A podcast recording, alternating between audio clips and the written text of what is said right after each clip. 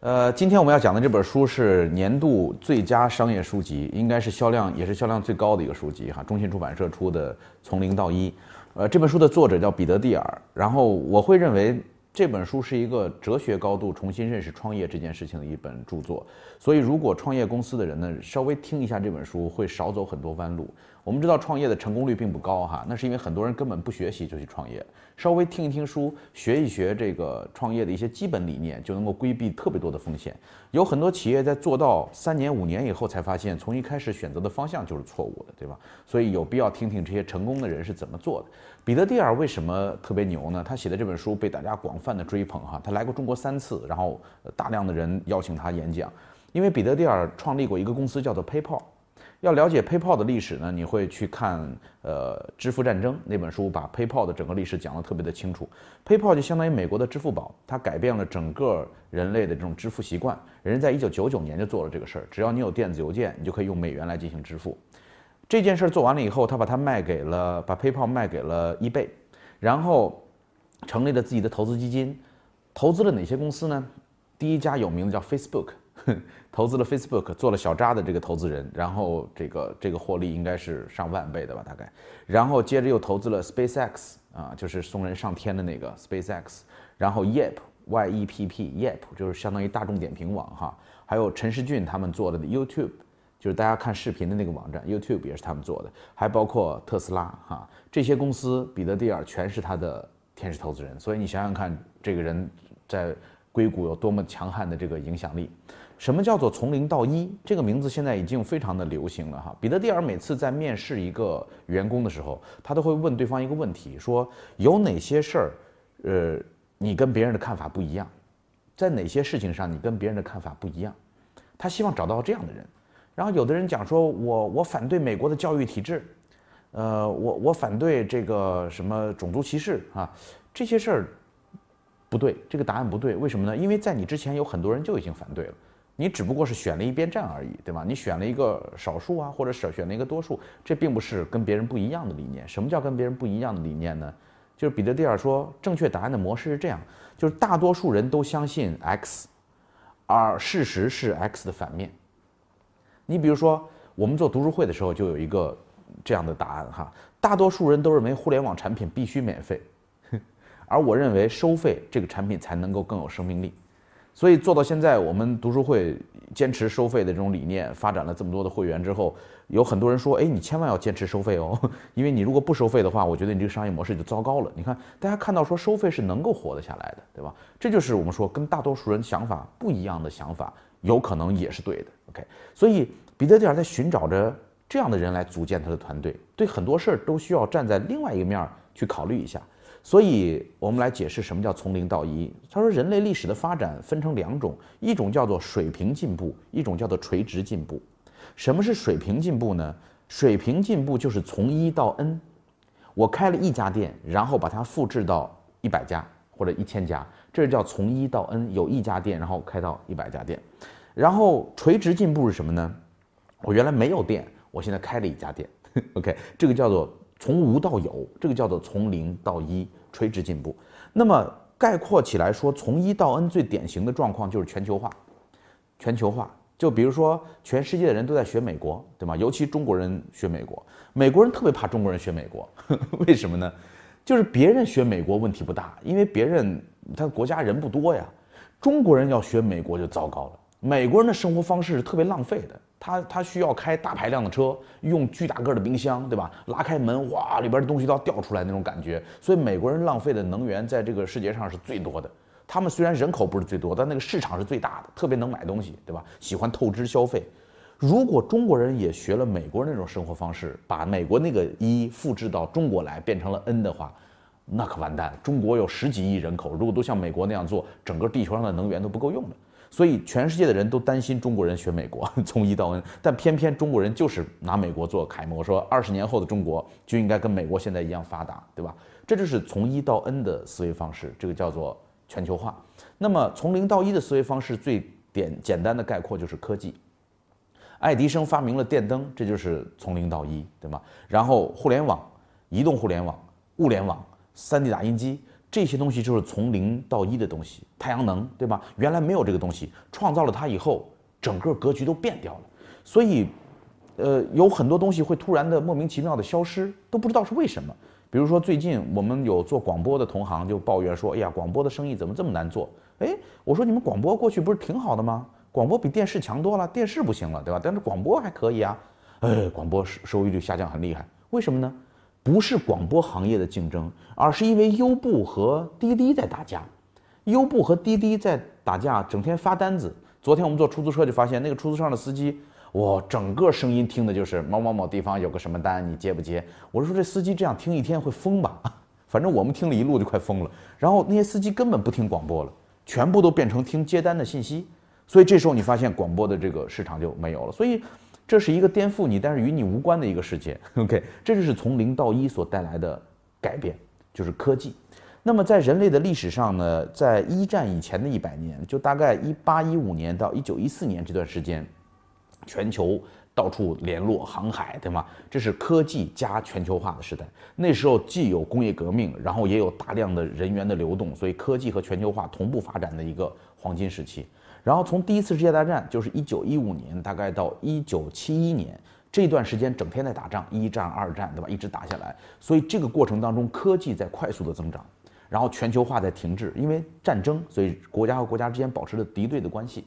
呃，到一九七一年，应该是基辛格访华，是一个标志性的事件。呃，这是彼得蒂尔他在纵观人类的历史哈，这段时间是科技发展，因为战争的时候人的科技是发展的最快的，咱们现在所用到的很多的产品都是。战争时候的这个军品，然后转化成科技留下来的。然后在一九七一年以后到现在呢，基本上全球化在不断的增加，就是整个社会贸易增加，对吧？到处你中有我，我中有你的格局逐渐的出现，但是科技几乎处于停滞的状态。那有人讲不对吧？就这这个科技变化很大呀。科技主要发生在信息领域，就是信息科技领域的变化是很大，但是除此之外，他们去研究生物领域，发现生物领域几乎没有什么突破性的进展。所以这就是大致的一个结构哈。目前来讲，呃，科技方面的从零到一的突破还是不够多，但是全球化增长的很快哈。那么，彼得蒂尔风起云涌的时代是一九九九年到两千年那个时候，那个时候全世界出现了一个状况，叫做网络泡沫的破灭。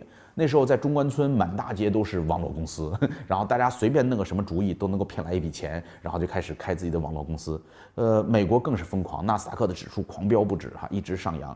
然后在那个时候呢，突然之间跌落。彼得蒂尔在之前已经感受到了寒冬的那个寒意了哈，他觉得可能会有问题，然后他就急切的要完成一笔融资。然后在他们融完了那一轮融资之后。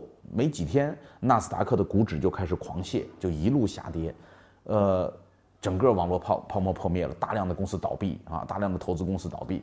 然后在这一次反思之后，普遍的人们得出了四种结论，这四个结论至今还被很多人认为是金科玉律哈。哪四个呢？第一个叫做做生意你要循序渐进，你要你要做有效的渐进性的改善，这个是更。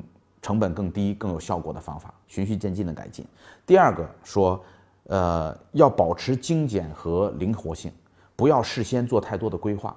包括谷歌的人就讲说，你有没有明年的计划？说我怎么会有明年的计划？我们连下个月的计划都没有，没有计划，我们就是慢慢来，灵活，随时保持改变灵活性啊。然后第三个叫做，呃，在这个渐进中竞争，然后不要去贸然创造一个新市场。就是你要在已有的这个市场上去分割资源，去争取更多的这个资源，而不要自己突然创造一个市场，因为创造一个市场是一个成本很高、风险很大的事儿哈。然后最后一条叫做专注于产品而不是营销。就有人会讲说，如果你的产品还需要打广告来推销的话，那只能证明你的产品还不够好。你比如说很多网络产品呢，根本没有打过广告，就突然在人群当中慢慢的蔓延开来了哈。所以这四条呢是普遍人认为都对的 X，对吗？而彼得蒂尔认为说，我认为真正正确的是他们的反面。他认为这四个金科玉律都不是创业的时候应该遵守的东西，而他们的反面可能更有道理。比如说第一条哈，说循序渐进。彼得蒂尔认为大胆尝试胜过平庸保守。如果你能够突然给出一个颠覆性的东西，这个会胜过平庸保守。你比如说汽车这玩意儿哈，呃，谷歌上来一研究，研究的就是无人驾驶汽车。他没有在改善人的驾驶能力上再去下功夫，没有说把这个安全性怎么做得更好，没有就不要人开了，这才叫颠覆性的创造。特斯拉上来，他没有说做做油电混合，对吧？像丰田那样循序渐进的改，没有油了，压根儿就没油，我就直接就没有了，对吧？这个叫做大胆尝试胜过平庸保守。第二个原则呢，说坏计划也好过没计划。就算你的计划是坏的，就算这个计划后来会被改变，这是可以的，但是你至少得有个计划。没有计划就会像没头苍蝇一样到处乱跑，对吗？所以一定要给自己制定一个计划。三年的、两年的、一年的都要有哈。然后第三个叫做不要去参与红海的竞争，因为那个说你要在竞争当中去逐渐的呃去寻找市场，而不要去贸然创造一个新市场了。彼得蒂尔在这本书里边最重要的一个理念就是告诉你，最好不要去参与竞争，你要想办法做一个垄断的企业，跟别人不竞争，这才行。OK，所以这个理念很有意思。最后一个理念是说，营销和产品同样重要。再好的产品也一定要想办法通过营销的手段让更多的人知道。OK，比如说彼得蒂尔他们在一开始做 PayPal 的时候，那就是只要你把这个 PayPal 的这个账号分享给你的一个朋友，你就送给他这个 PayPal 就送给他十美元，十美元很多钱呐，就是只要注册一个客户就给他十美元，他用十美元一个的价格买到了初期的这几千个客户，然后有这几千个客户以后才会慢慢的。增长，增长，增长，对吧？他为这个事儿推广费花了一百多万美元，这才是初期会员的到来。所以，如果你不下功夫推广的话，你根本就做不出最初需要的那个基数来，对吧？那后边的几何级数也就更别提了。OK，所以在这四点之上呢，我们来看看这个彼得蒂尔一句名言哈，他说：“你一定要记住啊，最反主流的行动不是抵制潮流。如果一个人整整天只是抵制潮流，有什么潮流我都说抵制。”哼，这叫做不成熟，这叫做这个人就是个愤青，他就老喜欢跟别人不一样，这个没有什么价值。想要反潮流很容易，这是没有什么价值。真正的反潮流、最反潮流、最反主流的行动，不是抵制潮流，而是在潮流中不要丢弃自己的独立思考。就是当别人都说这样的话的时候，你可以附和他，也可以反对他，但请你一定要在自己思考过之后，你要自己有判断。有原因，然后你来做出这样的结论，这就是一个有着独立思考的人，这才叫做反潮流的人。OK，那么我们来说说这个垄断这个事儿哈。大家有大家听说过垄断企业的谎言吗？什么叫垄断企业的谎言哈？谷歌从来不说自己是一个垄断的企业。谷歌整天跟别人讲说，我我不是垄断企业，我其实这个挣的挺少的。为什么呢？谷歌把自己所处的市场定义为叫做科技类消费品市场。科技类消费品市场就是包括了索尼，包括了西门子啊，包括了甚至 GE 这样的公司在内。他把所有这些科技类消费品、游戏机什么的都算作一个大市场。他说我们是这个行业里的人，所以他说我只占到这个行业的百分之零点二四。你看，所以你不用分割我。在美国，你知道，你如果真的达到垄断的级别的话，你是要有可能在议会作证，你要被拆分的，对吧？所以谷歌说我没有，我只占到百分之零点二四，怎么能算是这个垄断呢？这就是他的谎言。而实际上，谷歌在搜索领域，它所占到的比例是百分之六十八，还说它不是垄断，对吧？它占到了百分之六十八的这个搜索的市场。所以，谷歌的利润有多高呢？就是它大概一年有五百亿左右的营收吧。他们的利润率能够达到百分之二十一，百分之二十一，OK，这是非常高的一个利润率。呃，与它相对应的是航空公司哈，航空公司就属于传统的企业，航空公司每年大概创造几千亿的这个价值，对吧？拉了那么多的人，创造了几千亿的价值，你猜他们赚多少钱呢？他们从每一个乘客身上只赚到三十七美分，航空公司从一个乘客身上只能赚到三十七美分，多不容易啊！为什么？就是因为航空公司是竞争。航空公司是一个充分竞争的市场，所以最后就导致你根本赚不到钱。OK，而谷歌因为它就它自己说了算，所以它可以赚到百分之二十一的利润。那那我知道你们就会问说，呃，那不是竞争好吗？竞争以后这价格就会降低呀，对吗？那我问你，谷歌挣了这么多的钱，谷歌挣你的钱了吗？谷歌有没有让这个社会的交易成本变得很高呢？谷歌有没有让你们觉得生活不舒服呢？你有没有被谷歌剥削过？或者你有没有被微信剥削过，对吗？没有，呃，所以那为什么我们会被中移动、呃这个中国电信这样的公司剥削，被中石油、中石化这样的公司剥削？他们垄断就会找我们收很高的钱。呃，国际油价降了，它就不降，对吧？它降油价，它涨税，对吧？它反正想办法一定要多挣咱们的钱。但是那为什么我们就没有被微信、被支付宝这样的公司剥削过呢？他们垄断的更厉害啊。OK，你看，所以我们对于垄断的这个理解要发生一些变化了。彼得蒂尔在这里边总结，他说，在静态的社会当中，垄断是一件坏事儿。什么是静态的社会？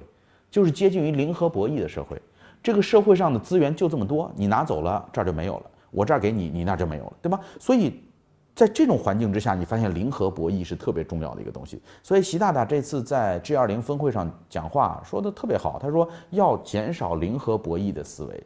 就这个世界上，大国之间也不要有那么多的零和博弈的想法，动不动就是，要么我吃亏，要么我沾光，对吧？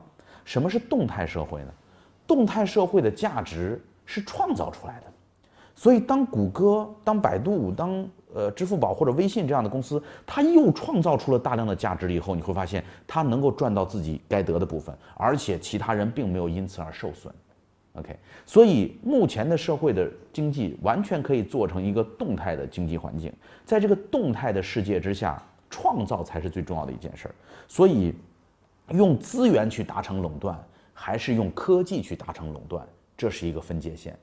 如果你像中石油、中石化这样靠政府垄断的资源来达成垄断的话，那么垄断真的不是一件好事儿。因为它一家独大，说要多少钱就要多少钱，对吗？消费者会因此而受损。但你是用科技达成垄断的话，为什么那么多很棒的创新只能够在 BAT 或者是谷歌、Facebook 这样的公司身上发生？也是因为它有着足够的垄断的利润，它才能够去不断的探索人类科技最前沿的部分，对吗？所以彼得蒂尔说，垄断是一件好事儿。我们要做公司，就要想办法打造一家垄断的公司。只有你有了这个垄断的公司的这个条件，你才能有足够的利润空间。有足够的利润空间，才能够保证足够的研发和创新，然后才能够带来更多的竞争优势。这就是《从零到一》这本书里边一个非常核心的理念，让我们重新认识这个竞争这件事儿。那为什么大家那么喜欢竞争？哈，彼得蒂尔分析说，竞争不是一个经济形态，竞争是一种观念。是我们从小到大的一种观念。我们从小到大被教育的就是你必须得打败别人，你才算成功。如果你没有打败别人的话，那你这次就失败了。彼得蒂尔说他是，呃，他应该是这个斯坦福大学法律系毕业的。然后他毕业了以后呢，法律系专业毕业的学生，呃。最好的工作就是跑去法院里边当书记员，就是这是法律工作嘛，在法院里边当书记员。然后他当时跟几百个应聘者一块去竞争这个岗位，结果竞争失败了，当时很沮丧，觉得人生怎么这么颓废，连这个都考不过哈，拼不过别人。但他后来意识到说，这一次失败对他的人生来讲多么的重要。就如果他没有这一次竞争书记员的失败的话，那么在美国这个社会上就会多一个书记员。多一个记法律文书的书记员，或者多一个法官，多一个什么，而不会出现一个创业的枭雄，不会出现一个配炮黑帮，不会创出出现一个改变了人类支付方式的这么一个人，对吗？所以我们有时候特别执着于一次竞争的成败，其实是因为来自于我们心中就喜欢竞争，我们喜欢竞争本身，而不是喜欢那件事到底对这个社会有没有价值。OK，所以当你能够把这件事想明白以后，你就会放下自己对很多竞争的执着，对吧？所以不要去跟人竞争，呃，要要想办法回避这个竞争。那这里边，呃，彼得蒂尔一开始面临的是非常严酷的竞争，比如说他和这个 X 点 com，就是埃隆马斯克的那个公司，埃隆马斯克就是后来做了特斯拉的那个人哈，这个人据说是钢铁侠的原型，钢铁侠就是根据他的这个形象设计的。这两个人都在搞支付。都在搞移动支付，产品几乎一模一样，都是用电子邮件搞移动支付。在同一个时代，哇，两家竞争的好激烈，竞争到最后严厉的时候，这书里边讲特别好玩，说彼得蒂尔手下有个工程师，开会的时候很认真的向大家提议，说我昨天晚上研发了一枚炸弹，这个炸弹的原型是这样，然后拿到那去把他们那公司给炸了，你们说怎么样？然后竟然有很多工程师参与一块讨论，说这个炸弹应该怎么安放。所以彼得蒂尔说，竞争已经把人们搞疯了，对吧？但是如果他们两家持续的竞争，他们两家都会死。在互联网的严冬到来之前，他们俩都不能够拿到足够的融资的话，这两个公司就都完蛋了。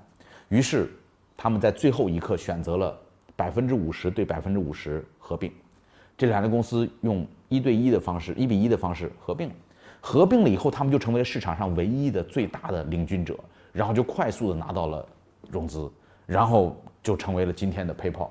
OK，呃，现在你们各位能够理解为什么滴滴跟快滴要合并，对吗？然后为什么优酷和什么土豆要合并？然后各种各样的东西，苏宁和什么京东，对吧？呃，苏宁和京东好像没有合并，苏宁和阿里，对吧？有这样的合并的动作，就是这些合并其实都是来自于彼得蒂尔的很多的启示，说为什么要往死里血拼呢？对吧？当然你说那生活中不能没有竞争吧？是，有时候需要竞争。这个彼得蒂尔说，在你找不到可以合并的机会或者合并的成本过高的时候，你一定要竞争。竞争的时候快刀斩乱麻，要又快又狠结束战斗。千万不要陷入一场越战式的这种泥浆当中，出不来了，这就糟糕了。OK，所以这是我们讲关于竞争的这部分哈。那么，人人都想打造一个垄断的企业，垄断的企业到底它有什么特征呢？那么在这本书里边说，垄断企业有这么四个特征：第一个特征叫做专利技术，第二个特征叫网络效应，第三个叫做规模经济，第四个是品牌优势。符合这四个特征的，才能够被称作是一个垄断企业。呃，什么叫专利技术？哈，就是你所创造的这个产品，比过去的产品至少应该有十倍以上的优势，这才能够被称作是一个有效的专利技术。比如说，PayPal 在支付的时候，就比过去跑到银行转账的效率提高了至少十倍以上，对吧？呃，你在亚马逊、在当当上买书，比你在新华书店买书量肯定大了十倍以上，速度也快了十倍以上，成本还低了一倍。对吗？这个体验是十倍以上的体验，这时候它才能够被称作是一个从零到一的创新。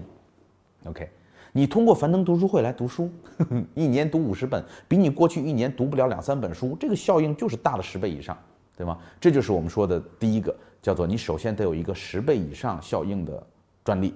OK，第二个呢叫网络效应，就是它可以通过互联网人带人的方式不断的增加。你比如说这个。一开始，呃，Facebook 的用户只有他们班的同学，只有小扎他们班的同学，就他们班那几十个人，然后就用他的这个 Facebook 的方法在做，然后哎，大家发现蛮有意思，他们就邀请他们的朋友加入，他们的朋友用了以后觉得挺好用的，邀请他们的朋友加入，这时候你才发现这个网络效应就逐渐的蔓延开了，对吗？PayPal 在一开始只有二十四个用户，谁呢？就是他们公司的二十四个员工。他们要求公司的二十四个员工每个人都要开一个 PayPal 的账户，他们干什么都要求要要拿这个来付，对吗？那天我我看到一篇文章，我也不知道是这个真的假的哈，我真的可能性比较大，就是滴滴打车的那个人在接受采访的时候讲，他说在在他最绝望的时候，那个屏幕上就剩下六辆车了，他们有一个监控那个车的那么一个屏幕哈，就是如果这个车上有一个司机在开着滴滴打车的话，那个车就就会亮起来，那个车。一辆一辆一辆的灭下去，都灭下去，因为大家都不用了嘛，然后就只剩下六辆车了。为什么不用了呢？因为没人用这个东西叫车，那我司机傻呵呵的装一这干嘛，对吗？好了，那你那你让那些叫车的人装啊？叫车的人说，我装这玩意儿根本叫不来车，就没车，我我怎么能够叫这玩意儿，对吧？所以那些用户也不装，用户不装，司机就不装，那司机不装，用户也不装，你看这事儿怎么搞，对吗？所以他就看着那个屏幕上的六辆车，觉得。要不然他别干了吧，他就跟大家商量说，要不然咱们解散了算了哈。结果他想说，咱们如果解散了的话，这六个司机怎么办呢？这六个司机那那那那不是被骗了吗？对吧？装了半天，然后最后什么都没有，算了，咬咬牙坚持吧。怎么做呢？雇了一批大学生上大街上打车，拦这个车就问 有没有装滴滴，没装滴滴不要。打着一车有没有装滴滴，没装不要。用这些大学生不断的问。然后增加了这些司机对于滴滴的认识，说什么是滴滴呀？怎么装啊？这时候他们才会有人装，装了以后好，再雇一批人上街，就专门拿这个手机叫车，就一定要叫到这些司机说，哎，这玩意儿还真能叫到钱呢。然后司机开始慢慢的增加，然后这时候给司机补贴，然后司机们只要一有补贴，口耳相传啊，你这个月挣了五千，哎，怎么挣那么多？怎么回事？这边有补贴，哗，司机来了，司机来了以后，然后。老百姓才会觉得用这个东西叫车很方便，才会逐渐的装，这都是熬出来的。所以这个叫做网络效应，就是从一小部分人群可以逐渐的蔓延开来。OK，读书会在一开始我还记得很清楚，第一天讲的时候就是一个教室，一个教室里边坐了大概有一百来人吧。然后我那时候什么都没有，我就是跟大家讲了一下这个构思和想法。我说你们愿不愿意购买这个服务？那时候还没有音频、视频，那时候我们承诺的只是每个呃每每周给大家一篇文案，就是一个我们的现在的图文那样的东西发给大家，也没有 APP，也没有公众号，然后问大家愿不愿意要。竟然现场就有几十个人花钱买单了。这都是我我我上课时候的学生，他们说那行，我们愿意愿意买就就买它。有了这几十个人的初期会员，你这个事儿就不能停下来了，因为你得为这几十个人负责，对吗？然后就开始不停的讲书，不停的讲书。那为什么现在能够发展到几万人呢？我们收这么多钱，对吧？收三百块钱一年，还能发展到几万人，就是因为这些人听了以后觉得，哎，有效果哦。只要一本书对我有效，我就觉得值回三百块钱了。然后就开始跟朋友们不断的介绍转发。我们的会员都是靠。朋友带朋友介绍来的，靠我们一个一个去推销，那怎么能够讲到上万人？这是根本不可能的事儿，对吧？所以这就是第二个叫做网络效应，第三个叫规模经济。如果只有两万人用谷歌，那谷歌真是赔死了，对吗？因为谷歌的固定成本那么大，它有那么多的机房，对吧？需要养那么多的人，那么多的工程师。但是你发现，当地球上一半以上的人都在用谷歌的时候，它的网络效应就出现了。就是它的这个叫叫规模经济就出现，因为它的边际成本是零，对吧？所以所有垄断企业你会发现，它到最后都是要去打造一个边际成本是零的这么一个生意，就是我每增加一个用户或者减少一个用户，对于我的成本几乎没有影响，BAT 全是这样，对吧？所以如果我们能够去想到这样的东西，那就是有规模经济在里边的哈。然后最后一个叫做品牌优势，就是呃。包括苹果哈，包括谷歌，包括这咱们中国的华为这些东西，它都一定会去努力的打造自己的品牌，因为到最后最值钱的是你的品牌和 logo，因为品牌的使用是一个边际成本为零的东西。各位，你们知道迪士尼前两天公布了他们的营收哈，他们有五百亿的营收，这里边电影能够占到多少呢？电影只有七十个亿美元。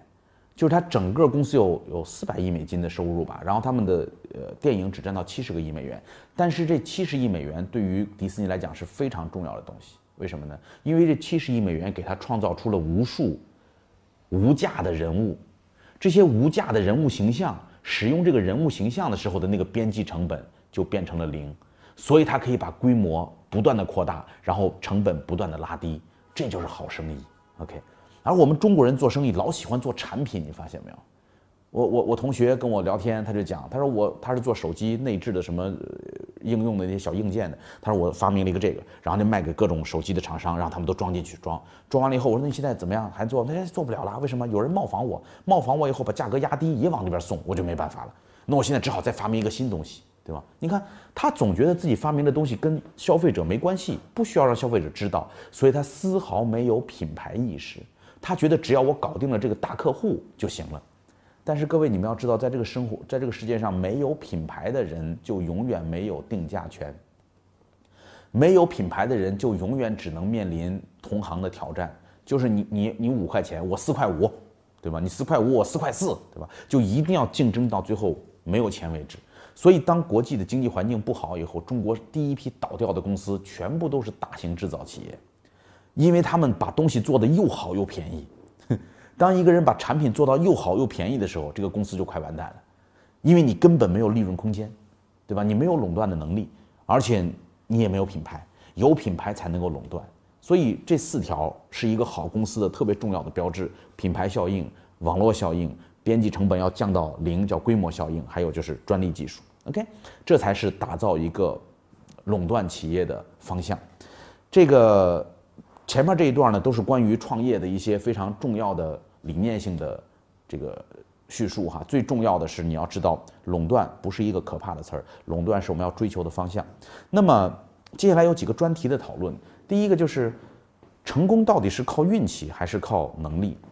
彼得蒂尔认为说，如果认为成功是靠运气的话，那么就不存在像乔布斯和这个扎克伯格他们这样的这种叫做连续创业成功者了，埃隆·马斯克这样的人就不可能了，因为这些人做一个就成一个，对吧？像彼得蒂尔他没说他自己，其实他自己就是做一个成一个。所以，呃，这里边引用了一句名言哈，是爱默生说的，他说：“只有浅薄的人相信运气和机遇，强者只相信因果。”你看，回到佛教了，强者只相信因果。什么叫因果？就是春天播种了，秋天才有收获。这个世界上有两种法则，这个我特别喜欢，一种叫做社会法则，一种叫做自然法则。什么叫社会法则？就是我我行贿了，我把这事儿办了；我找了个熟人，我把这事儿办成了。你没行贿，所以你就没办成。所以大家认为说，你看你多笨，OK？这个叫社会法则。我作弊了，我这个考试就过了，对吗？社会法则。什么叫自然法则呢？自然法则就是，我春天播下了种子，我我这个不断的呵护它，给它浇水施肥，到了秋天我才能够收获庄稼，这个叫做自然法则。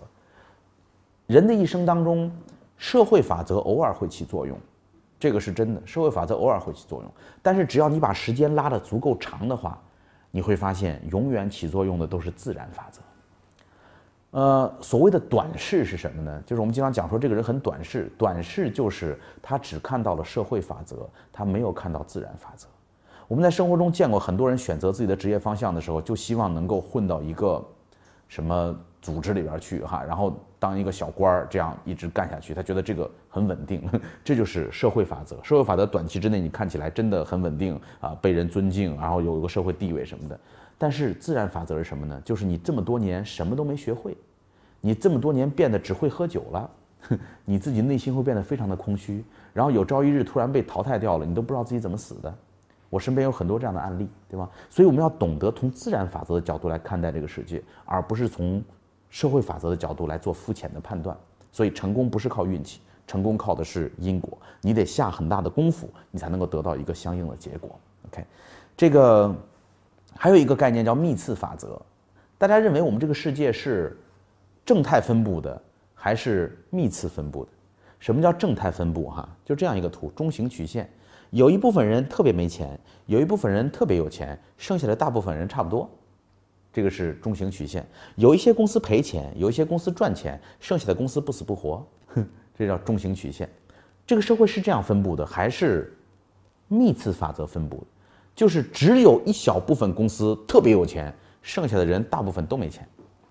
OK，彼得蒂尔认为这个世界是符合幂次法则的，而不是符合中型曲线的。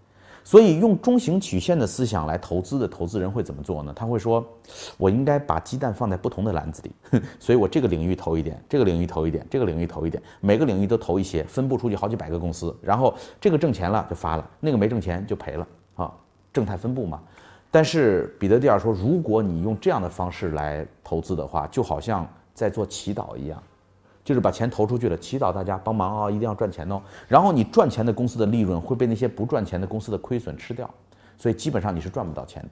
而事实上，彼得蒂尔认为，投资就应该去投那些能够成功的公司，并且你要把全副的精力投入进去，帮助这个公司成功。绝不是祈祷它成功，而是你要拿你投资人的精力资源来帮助它成功。这时候你才会发现，你投一个就能够成一个。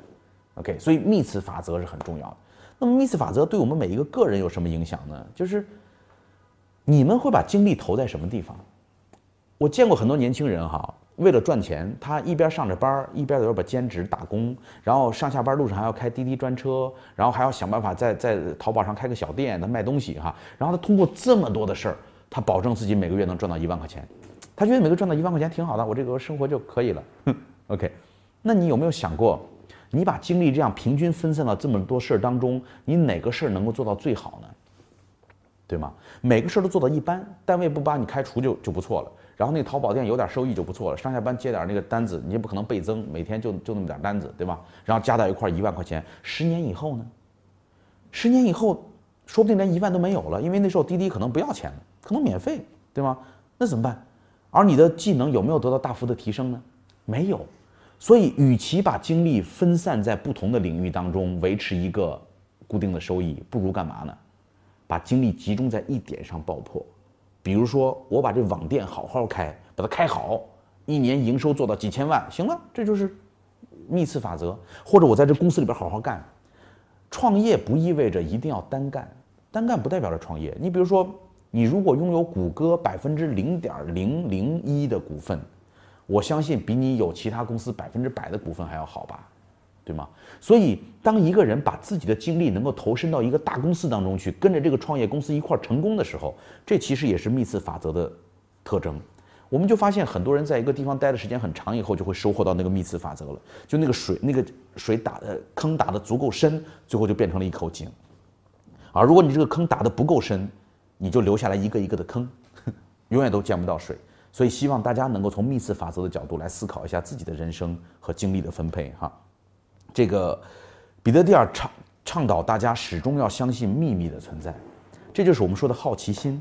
这个世界有两种秘密，一种是自然的秘密，一种是人的秘密。你比如说爱迪生发明的灯泡，这就是他发现了自然的秘密，发现了这个自然的秘密，令爱迪生特别的兴奋。他说：“哇，这太棒了，对吧？”然后改变了世界。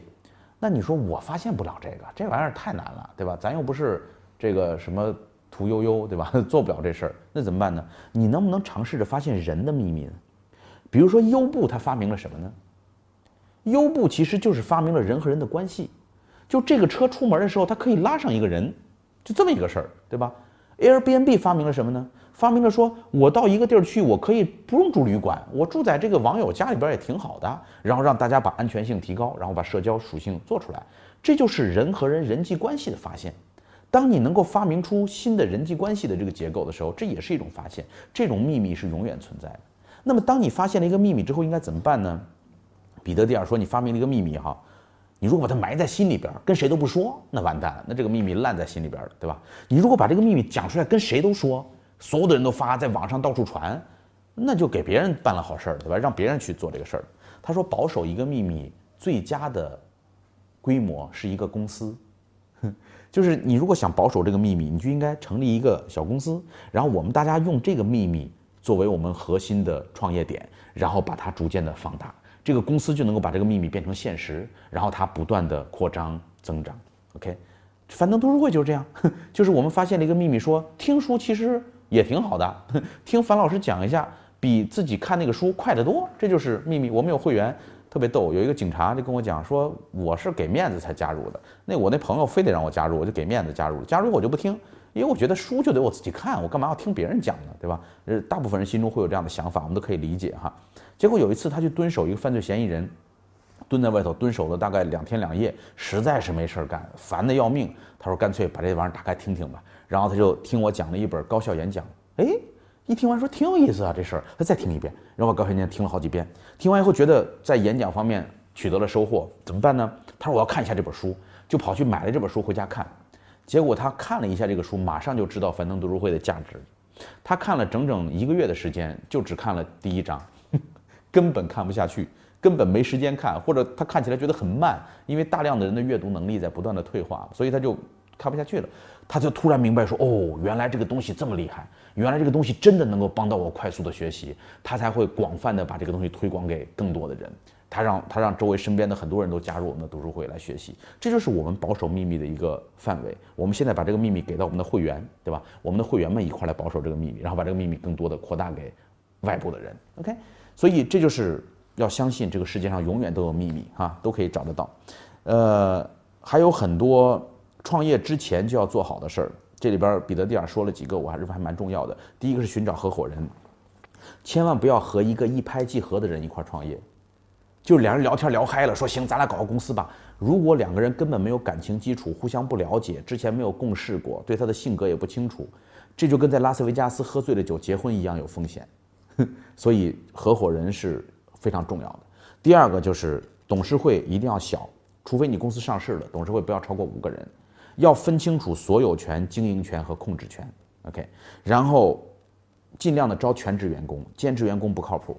然后可以给员工发股权，愿意接受股权代替金钱做报酬的员工才是靠谱的员工。OK，如果这个员工一看。这个月只发了一半的工资，剩下都是股权，他就辞职了。那很好，那他就不是我们想要的人。OK，然后最后就是，只要你在创新，你的创业工作就没有停止过。OK，只要你公司始终保持创新，这个创业工作就从来没有停过。OK，呃，这个最后呢，就是说到了帮派文化，因为 PayPal 在硅谷叫做 PayPal 黑帮，他们这边人都特别牛，就是我们刚刚说那些公司那老总们都是一个帮派的。怎么打造这个帮派文化呢？首先，你招聘的时候就要招到那些有理念的人。我们是为了改变中国而成立的公司，我们是为了改变这个世界而成立的公司。有这个愿望的人，我才要他。千万不要用公司的福利来诱惑人。我们公司中午有免费的午餐，我们公司呃这个可以按时下班。你用这个来招聘人，招来的就只是那些希望享受的人。所以你要招的是有热情、有动力、愿意跟你一块儿血气方刚的做一些事儿的人，这是第一点。然后就是要在公司中不断的强调你的这个理念，不断的号召大家为这个理想而奋斗。同时，他很重要的一点说，一定要做这样的卫衣，要做这样的卫衣，要要做帽子，要做自己的公司的产品，因为这个会让公司的员工觉得有归属感，觉得我们大家在一起共同来战斗。OK，呃，所以 PayPal 的黑帮的团结的紧密性非常强，他们相互之间支持，然后给大家提供资源，让他们不断的成功哈。这个重视基推广和销售哈，呃，千万不要以为。只要是好产品，就一定能够蔓延。有很多好产品因为推广不利完蛋的多的是，所以推广是非常重要的一件事儿。呃，最后他强调了人和机器的关系，因为很多人担心说未来机器会不会打败人，尤其是最近哈有很多科研成果，Science 上面发了一篇文章说机器已经开始学会学习了，机器学习的能力已经快赶上人了。在这个东西出现了以后，哇，那将来这个地球被机器统治了怎么办哈？然后彼得蒂尔就觉得说这个担忧其实有点过虑了，为什么呢？两个人要竞争，一定是因为有着共同的需求，对吗？当机器和人有着共同的需求的时候，他们才会竞争。机器跟人没有共同的需求，机器要的是电，机器又不吃东西，对吗？所以你只要给它足够的电，它就能够这个运转下去了。所以他认为这个不重要，而且人和机器的优势是完全不一样的。你比如说，大家都觉得机器现在很好用哈，你试试让机器识别一个照片，你试试看。哼机器需要经过大范围的运算，经过几千万次的重复计算，它才能够识别一个四岁小孩和一个狗的照片的区别，而且还有可能是失败的，百分之二十多的失败率。但是这对一个婴儿来讲，只需要看一眼就实实现了。所以人和机器的优势是完全不一样的。